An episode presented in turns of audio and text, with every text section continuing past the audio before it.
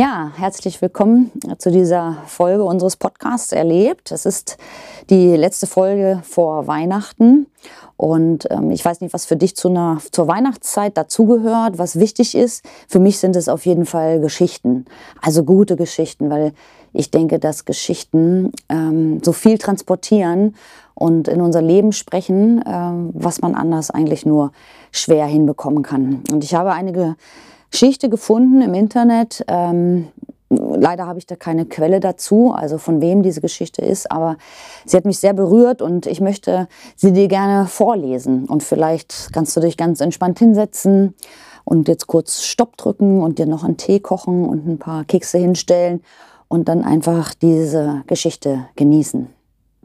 Das ist, also sie heißt eine afrikanische Weihnachtsgeschichte. Es war die Nacht vor Weihnachten und ich war sehr traurig. Mein Familienleben war extrem durcheinander geraten und ich war sicher, dass Weihnachten niemals kommen wird. Es gab keine der üblichen Vorfreuden und Erwartungen, die ich sonst immer während der Weihnachtszeit fühlte. Ich war acht Jahre alt. Aber in den letzten paar Monaten war ich erwachsener geworden, als mir lieb ist. Weihnachten war für mich immer eins der freudigsten und religiösesten Feste. Es war die Zeit der schönen Weihnachtsmusik auf den Straßen und im Radio. Weihnachten war die Zeit, wo Verwandte und Freunde sich gegenseitig besuchten. Die Häuser waren wunderschön geschmückt. Wir alle freuten uns auf die Weihnachtsmesse in unserer Kirche. Nach der Messe gab es freudige Prozessionen durch die Straßen. Jeder war in Feststimmung und Musiker spielten für unseren Umzug. Dann, am Weihnachtstag, gingen wir alle wieder in die Kirche. Wir lasen in der Bibel und sangen Weihnachtslieder, um uns daran zu erinnern, was die Geburt des Jesuskindes bedeutet. Nach der Messe bekamen die jungen Leute Geschenke, besondere Schokoladen, Kekse, auch neue Kleidung und vielleicht ein paar neue Schuhe. Während der Festivitäten wurde jeder mit einem besonderen Grußwort begrüßt. Aziz Hapa. Das bedeutet fröhliche Weihnachten und ein glückliches neues Jahr. Oh, wie sehr wünschte ich mir, dass diese Erinnerung heute Nacht Wirklichkeit wäre, um uns Weihnachten zu bringen. Wie dem auch sei, an diesem Weihnachtsabend lagen die Dinge anders und ich hatte das Gefühl, Weihnachten wird niemals kommen. Jeder von uns war traurig und verzweifelt über das, was im letzten April passiert ist als die sogenannte Armee der Befreiung unser Dorf angriff und alle Jungen und Mädchen mitnahm. Familien wurden getrennt und manche ermordet. Wir wurden zur Arbeit gezwungen und mussten viele Meilen laufen, ohne etwas zu essen zu bekommen. Wir waren oft hungrig und uns wurde so wenig zu essen gegeben. Soldaten hatten alles in unserem Dorf niedergebrannt. Und während unseres erzwungenen Marsches verloren wir jeden Sinn von Zeit und Raum. Wunderbarerweise war es uns möglich, während einer regnerischen Nacht den Soldaten zu entkommen. Nach einigen Wochen im Dschungel fanden wir unseren Weg zurück zu unserem niedergebrannten Dorf. Viele von uns waren krank, erschöpft und deprimiert. Die meisten Mitglieder, Mitglieder unserer Familien fanden wir nicht. Wir hatten keine Ahnung, welches Datum wir hatten. So war die Situation, bis meine kranke Großmutter die rötlichen und gelben Blüten, die wir Bergfeuer nennen, mitten auf dem Parkplatz blühen sah, Entschuldigung, auf dem Marktplatz blühen sah, wo ein Baum seit Generationen stand und immer um die Weihnachtszeit blühte. Er hatte das Feuer überlebt.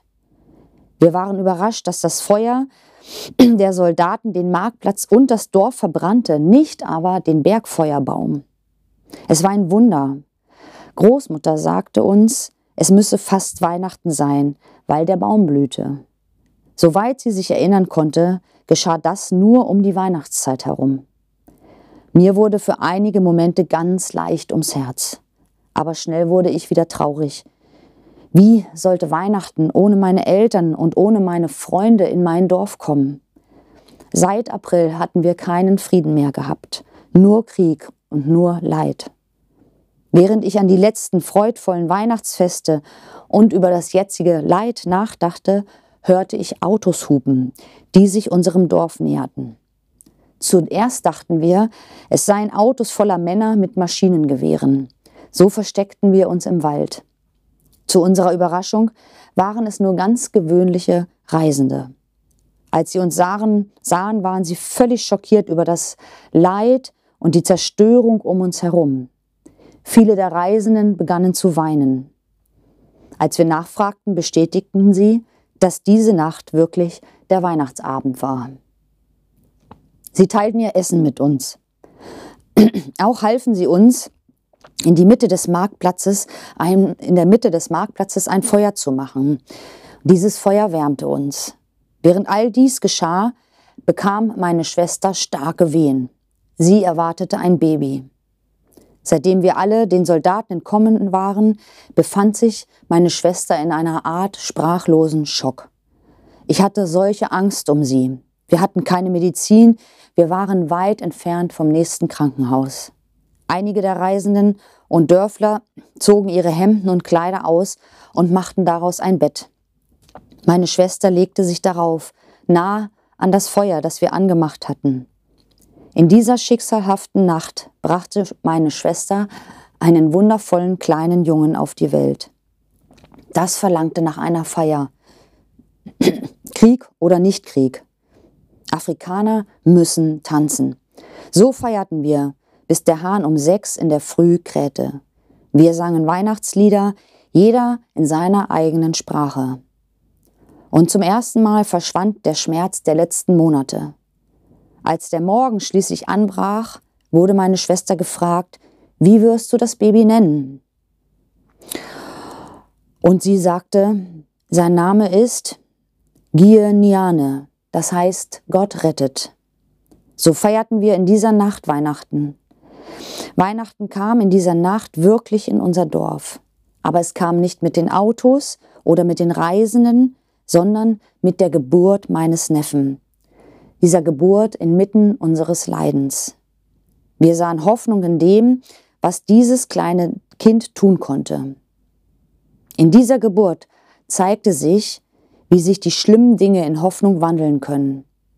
Die Hoffnung, die wir in Jesus Christus gefunden haben. Ein Wunder geschah in dieser Nacht vor Weihnachten. Plötzlich wusste ich, dass wir nicht mehr allein sind. Ich wusste jetzt, dass es Hoffnung gab. Ich habe gelernt, dass Weihnachten trotz aller Umstände kommt. Weihnachten ist immer in uns allen. Weihnachten kam sogar in dieser Nacht zu uns in unser Dorf.